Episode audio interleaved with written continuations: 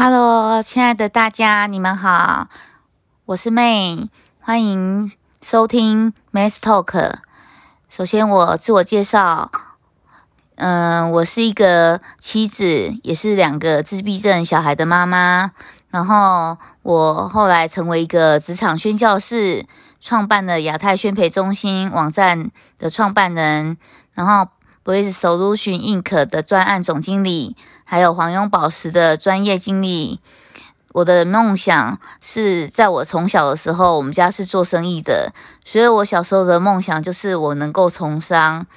这是我从小一直埋在心里面的梦想，我都没有让人家知道。但是我的父母似乎隐隐约约知道我的梦想。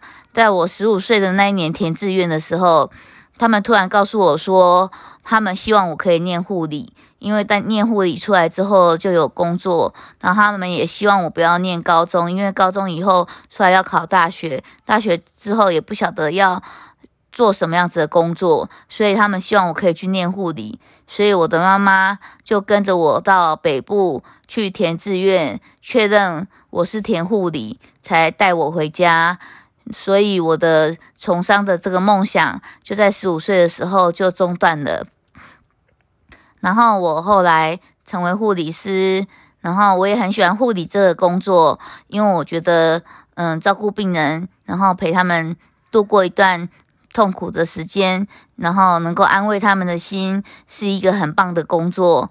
嗯，然后就像是白衣天使一般。然后后来我就结婚了。我先生是一个小儿科的医生，我是一个小儿科的护士跟内科的护士。本来我以为我是会成为一个平凡的家庭主妇。平凡的人，然后我把小孩带大之后呢，就可能家里的老人生病了，我就要照顾家里的老人。这就是身为护理师，所以大家有什么事情都会叫你照顾，嗯的原因。所以我想说，我可能是这样子，就是一路照顾人到我年老退休这样子。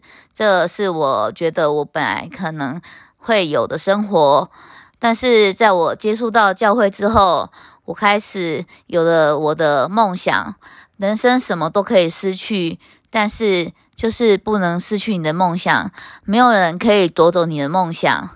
我在神国度的第一个梦想是无国界的医生，因为我们刚好是医生与护理师的结合，所以我就非常向往无国界医生，就是要去战乱的地方为那个地区的人来服务，然后也为他们来传福音。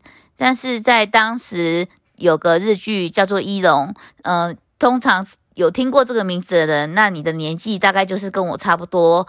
那我们都会为他的外科的技术、精湛的演技，还有他的那个。嗯，他们的故事深深的所着迷，所以我们都会在那个电视机前面守着，看着连续剧，然后想着我们的梦想。但是因为那个时候我的小孩已经一岁半了，所以这个梦想就被我老公打消了这个念头。他说：“你要带着这个这么小的小孩去到战地，你要如何去照顾别人呢？”所以这个梦想就此就幻灭。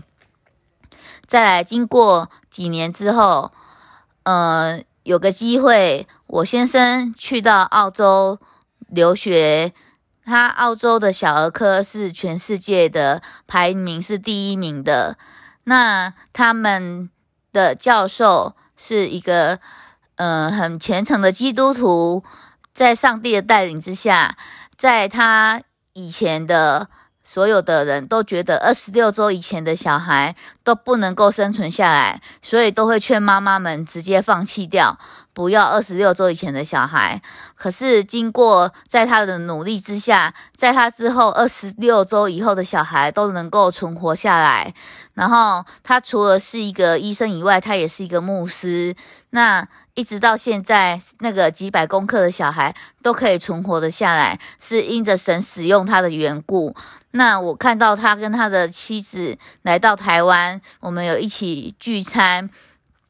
我看见这对牧师跟师母他们的爱，他们嗯非常的疼爱我的先生。然后他们在一到五的时候在上班，然后嗯那个周末的时候就开教会，然后那个他就从医生的角色变成牧师，然后然后变成师母这样子的角色，然后他们接待从外地来留学的学生，传福音给他们，然后带领他们信主。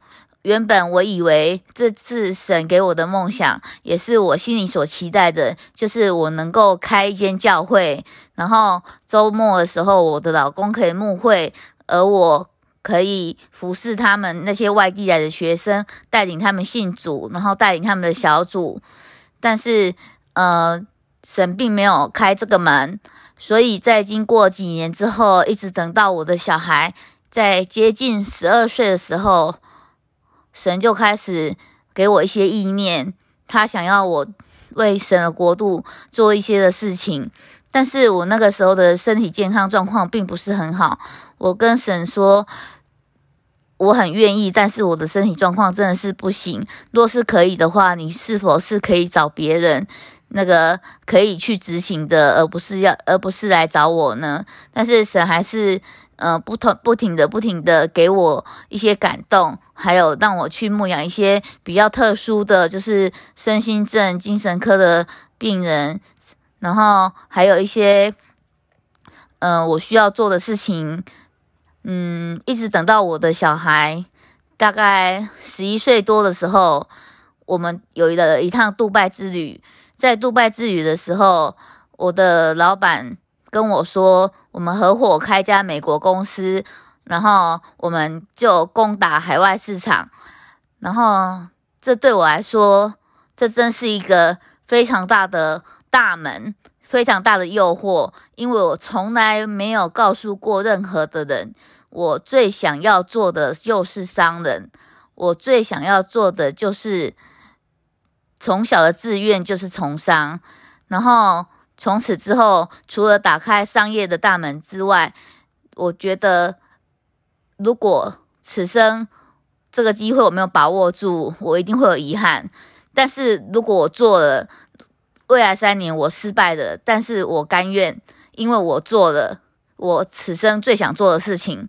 所以我就毅然决然的答应开了这间公司，做了贸易之后，我们去了菲律宾，然后又去了美国。我们是商业加上宣教，然后再来我们就遇到疫情，所以就呃海外市场就暂停，就是变成在台湾的时候做宣教的工作，还有可能网络的工作。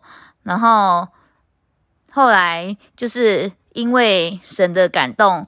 然后开创的亚太宣培中心，然后使用亚太宣培中心作为装备课程以及宣教室的那个培训，这是未来的梦想。所以人不要轻易的放弃自己的梦想，只要你坚持下去，总有一天会实现。我做梦也没有想到。